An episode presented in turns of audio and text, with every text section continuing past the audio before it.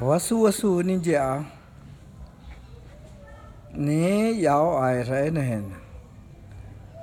Meu nome é Milton Nambiquara Lutesu.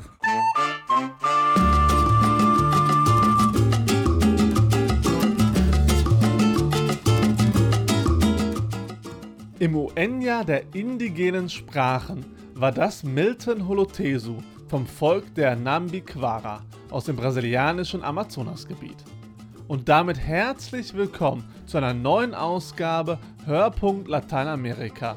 Sie hören Folge 168 und das sind unsere Themen. Brasilien.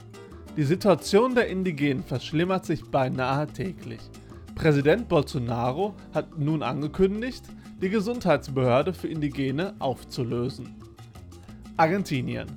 Wir sprechen über das Buch Salvados por Francisco, in dem es um die Frage geht, welche Rolle der heutige Papst zur Zeit der Militärdiktatur in Argentinien gespielt hat. Mexiko. Wir stellen drei Fragen an Rainer Wilhelm, dem Mexiko-Referenten des Lateinamerika-Hilfswerks Adveniat, der vor kurzem das Land besucht hat.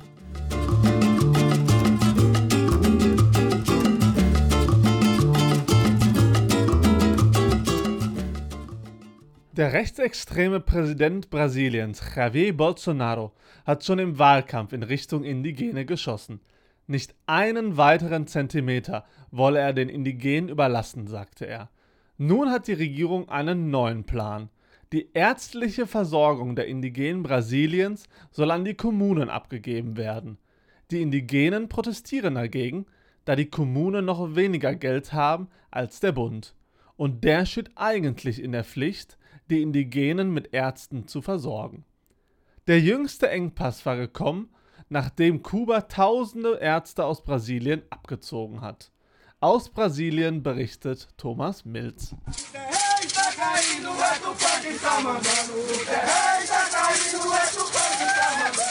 In den letzten Wochen organisierten indigene Völker in ganz Brasilien Proteste gegen die Entmachtung der föderalen Gesundheitsbehörde für die indigenen Völker kurz CESAI. Die neue Regierung unter dem Rechtspopulisten Jair Messias Bolsonaro hatte angekündigt, die Kommunen mit der Betreuung der rund 300 in ganz Brasilien lebenden Urvölker zu betreuen. Es begann mit der Idee, die Gesundheitsversorgung den Kommunen zu unterstellen und sie damit der Verantwortung der Bundesregierung zu entziehen. Aber dagegen gab es überall Proteste, denn wir haben diese Erfahrung bereits gemacht und es war ein Desaster. Das hatte damals nicht so funktioniert, wie man sich das vorgestellt hatte.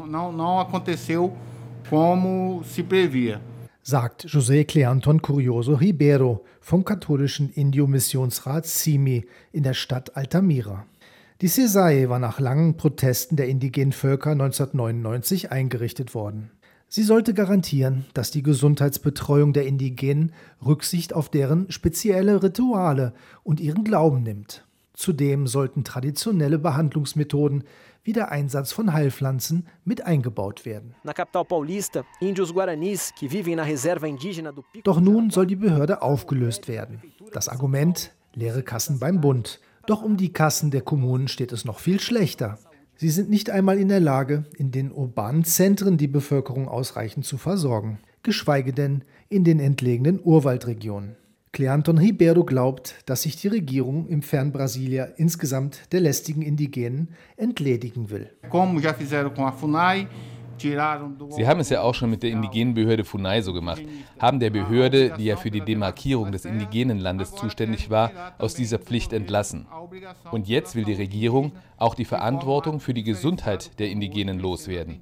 Die CESAI, wie es sie heute gibt, war die Errungenschaft eines langen Kampfes der Indigenen, aber heute steht sie vor dem Aus. Dank dieser Regierung. Zu den Protesten in Altamira war auch der 18-jährige Mita vom Volk der Shipaya aus seinem Dorf Tucumã gekommen. Man habe friedlich auf die kritische Situation in den abgelegenen Urwalddörfern hinweisen wollen, so der junge Mann. Unsere Dörfer liegen weit weg von den Städten. Von hier sind es derzeit zwei Tage aber im Sommer sind es fünf Tage. Wie sollen wir da auf die Kommunen angewiesen sein? Ein Kranker wird es nicht aushalten, fünf Tage unterwegs zu sein. Und stets passiert etwas Ernstes in den Dörfern. Seit der Wahl des Rechtspopulisten Bolsonaro habe sich das Verhältnis zwischen den Indigenen und den weißen Siedlern in der Region verschlechtert. Wir wissen, dass er die Indigenen nicht mag. Und die Leute, die für ihn gestimmt haben, fingen an, uns schlecht zu behandeln. An manchen Orten sind wir nicht mehr erwünscht. Immer wieder kommt es zu Morden an Indigenen hier in der Region. Und manche Indigene sind in die Dörfer geflohen, weil man sie in der Stadt bedroht hat. Und wenn wir Proteste wie diesen hier machen, werden wir auch bedroht. Besonders, wenn wir schlecht über die Regierung reden. Aber wir dürfen nicht schweigen. Wir müssen weiterkämpfen. Seit November gibt es in vielen indigenen Dörfern keine Gesundheitsbetreuung mehr. Damals zog die kubanische Regierung die in den indigenen Dörfern stationierten Ärzte ab. Zuvor hatte Bolsonaro den Ärzten gedroht, ihnen die Arbeitserlaubnis zu entziehen. Seit 2013 waren tausende Kubaner in dem Programm Mais Medicus, auf Deutsch Mehr Ärzte, in Brasilien beschäftigt. In den indigenen Gebieten stellten sie teilweise bis zu 90 Prozent aller Ärzte. A, a retirada dos médicos cubanos já foi um golpe, tanto que depois que esses médicos saíram, ainda não foram. Der Abzug der kubanischen Ärzte war ein harter Schlag. Nach ihrem Abzug konnten die Stellen in den indigenen Gebieten immer noch nicht wieder neu besetzt werden. Zum einen, weil die brasilianischen Ärzte nicht den Mut und die Hingabe haben, um in den indigenen Gebieten zu arbeiten. In manchen Kommunen und Städten, wo früher kubanische Ärzte Dienst taten, konnten junge brasilianische Ärzte eingestellt werden. Aber die einheimischen Ärzte konnten bisher nicht die Stellen in den indigenen Gebieten füllen. A vaga que nunca foi preenchida foi a da saúde indígena pelos médicos nacionais. Allein in der Region Altamira arbeiteten sechs Kubaner. Noch sind deren Stellen nicht wieder besetzt. Für Cleanton Ribeiro vom CIMI ist das alles kein Zufall. Das ist alles Strategie, um die gesamte indigene Bewegung zu schwächen. Das ging mit der indigenen Behörde FUNAI los, jetzt die CESAI. Die Auflösung der indigenen Strukturen ist also voll im Gang. O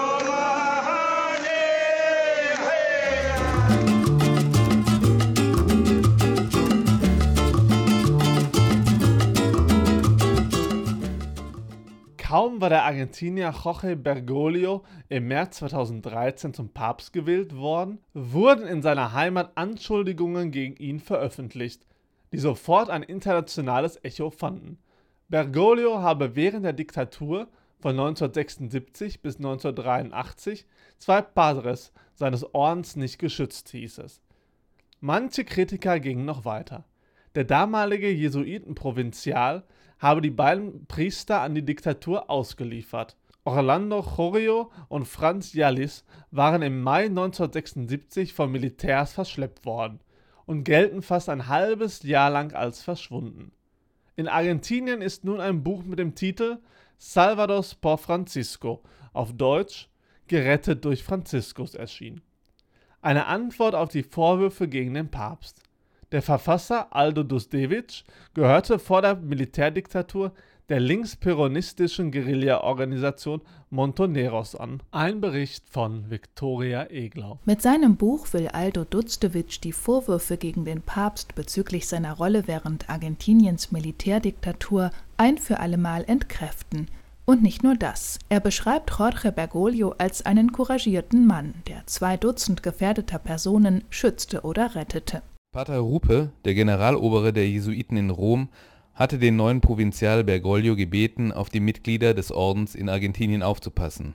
Wenn aufpassen bedeutet, aufpassen, dass sie nicht getötet werden, bekommt das Wort eine dramatische Dimension, auf die fast niemand vorbereitet ist. Mit Sicherheit hatte Bergoglio nicht damit gerechnet, eine solche Verantwortung übernehmen zu müssen.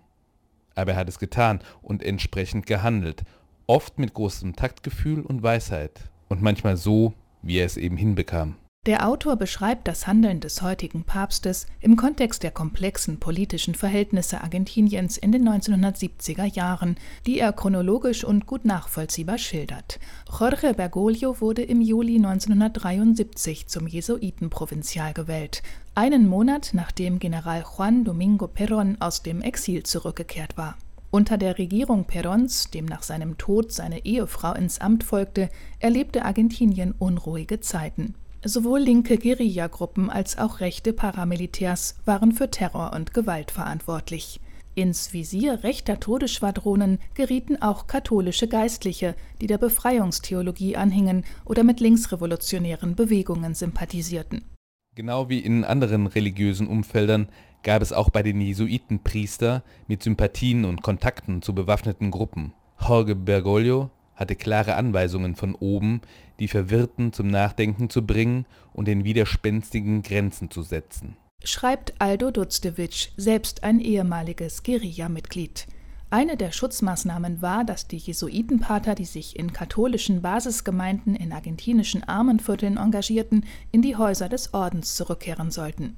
Orlando Jorio und Franz Jalitsch hatten 1970 eine solche Gemeinschaft gegründet. Bergoglios Vorgänger als Jesuitenprovinzial ordnete ihre Schließung an, aber Jorio und Jalic setzten durch, dass sie eine neue Basisgemeinde gründen durften.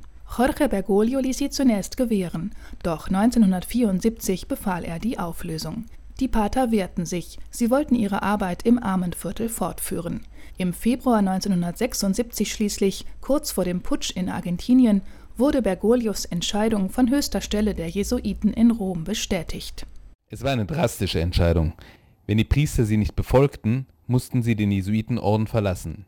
Iorio und Jalix akzeptierten das schließlich und willigten ein, unter das Dach eines Bistums zu wechseln.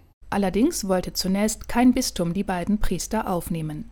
Im März 1976 begann mit dem Militärputsch die Diktatur.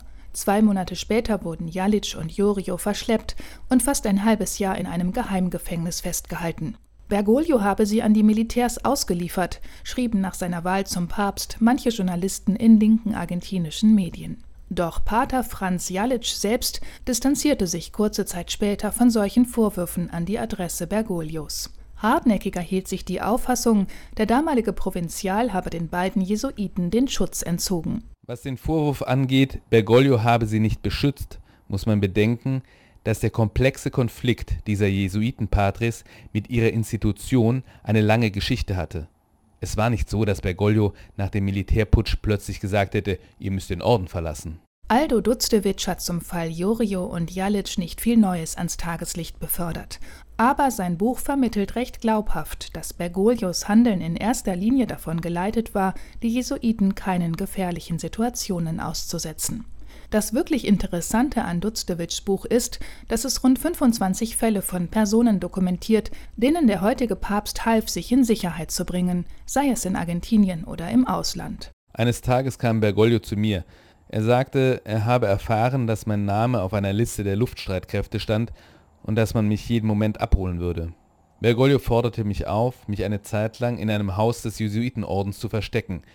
Wenn er mich nicht gewarnt hätte, wäre ich sicher in eine Razzia geraten. Jorge hat sich mir gegenüber so verhalten wie gegenüber vielen anderen, wie ein Hirte. Er wollte nicht, dass wir Risiken eingehen. Zitiert der Autor den Jesuiten Julio Meredis, nur eins von zahlreichen Zeugnissen, die Dutzdevic gesammelt hat und denen zufolge Bergoglio Menschen warnte, ihnen Unterschlupf bot, sich bei den Diktaturbehörden für sie einsetzte oder ihnen half, ins Exil zu gehen. Argentiniens Militärregime hat Priester, Ordensbrüder, Nonnen und einen Bischof umgebracht, doch keinen einzigen Jesuiten. Ganz offensichtlich war Bergoglio ein effizienter Hüter seiner Schäfchen. Salvados por Francisco basiert im Wesentlichen auf den Aussagen von Menschen, denen der heutige Papst half. Dass das wohlwollende Buch erst sechs Jahre nach Franziskus Antritt erschienen ist, liegt auch daran, dass der Autor lange dafür brauchte, die von Bergoglio Beschützten ausfindig zu machen und zum Reden zu bringen. Aldo Dutzdewics Buch hat in Argentinien keine hitzige Debatte ausgelöst. Bergoglios Rolle während der Diktatur erregt hier schon lange nicht mehr die Gemüter. Aber Franziskus selbst ist sein Ansehen in der Heimat offenbar alles andere als gleichgültig. Am 24. März, dem Jahrestag des Putsches, schrieb er Dutzdewic einige dankbare Sätze. Und er betonte, dass das Datum für ihn schmerzliche Erinnerungen wecke. Der Autor machte den Papstbrief öffentlich.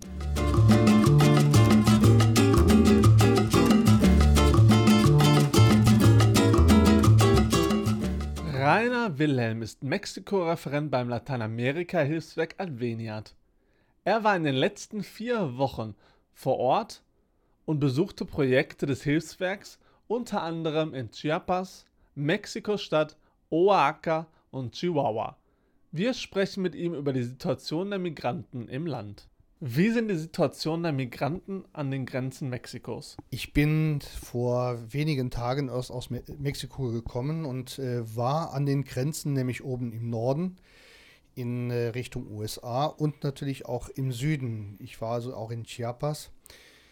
Die Grenzen sind mehr oder weniger dicht und äh, das ist geschuldet ähm, einem Besuch von Kushner, der äh, AMLO, dem Präsidenten, äh, Mexikos, auf den man unheimlich viele Hoffnungen gesetzt hat und vor allem auch die, die Migranten sehr viele Hoffnungen gesetzt haben, dass es äh, ihnen ermöglicht wird, durch das Land zu kommen.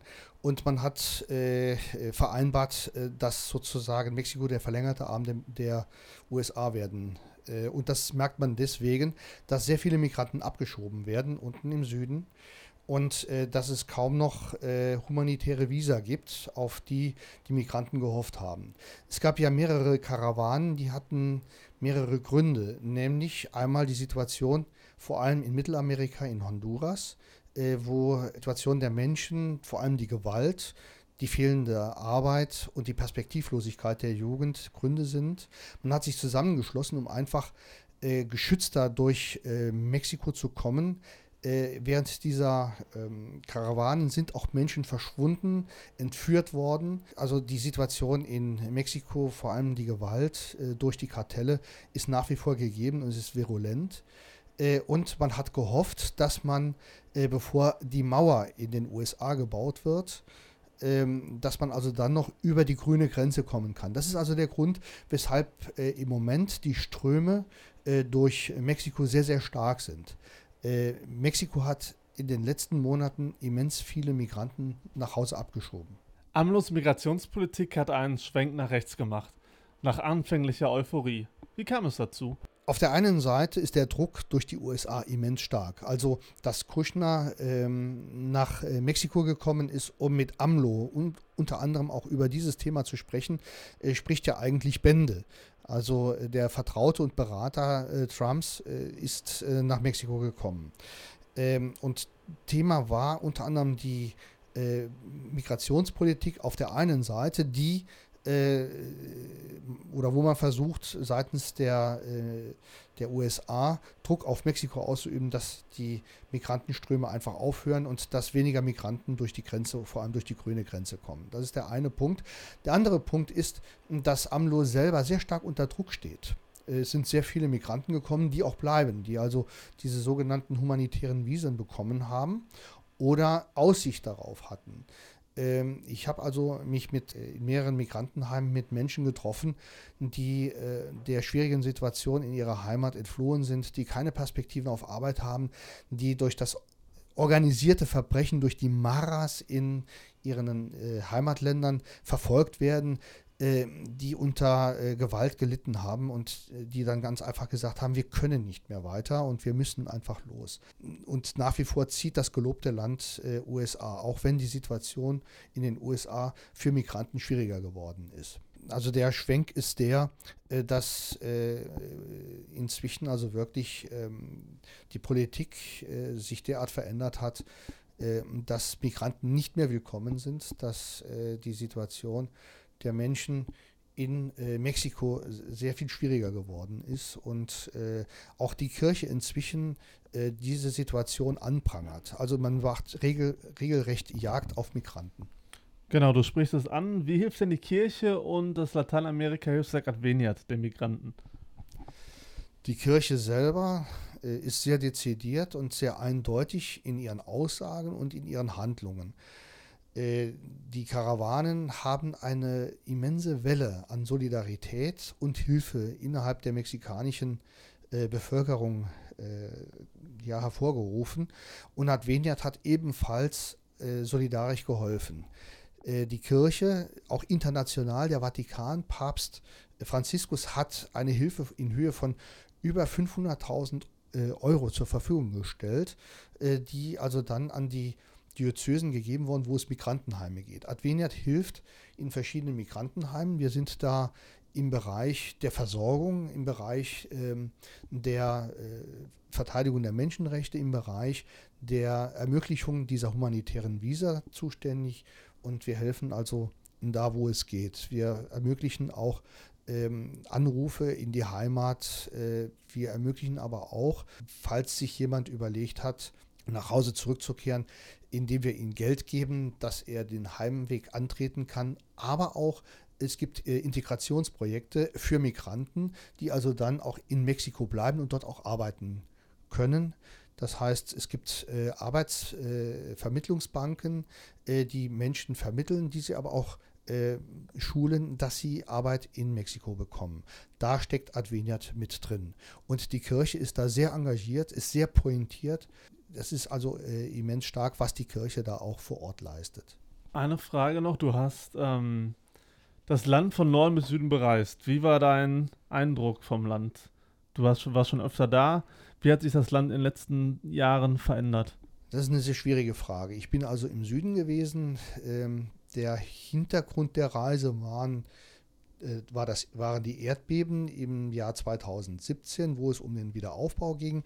Da ist man vorangekommen, aber auch da merkt man, äh, dass es sich um Regionen, also Oaxaca und Chiapas, um Regionen handelt, äh, die sehr stark abgehängt sind, wo es also ein starkes Gefälle zwischen Arm und Reich gibt. Und ich war an, im Norden und äh, das, was man zurzeit feststellt, ist, dass die Kartelle da untereinander sich sehr stark bekriegen. Das passiert inzwischen öffentlich.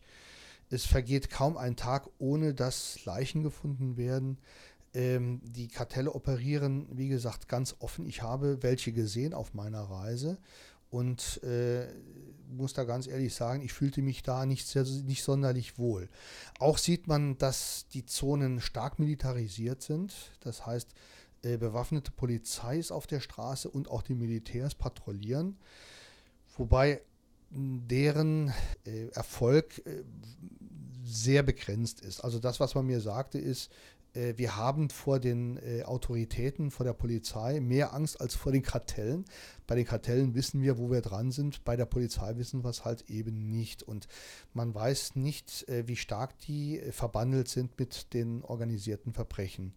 Also und zurzeit ist es, wie gesagt, durch die Wahlen, wo es erhebliche politische Veränderungen und Verschiebungen gegeben hat, so, ähm, dass jetzt einfach äh, die neuen Regeln austariert werden und das passiert in einer äußerst blutigen Art und Weise. Also die Zahlen im letzten Jahr waren erschreckend. In diesem Jahr werden sie darüber liegen, äh, vor allem was die Mordrate und Entführungen betrifft. Vielen Dank.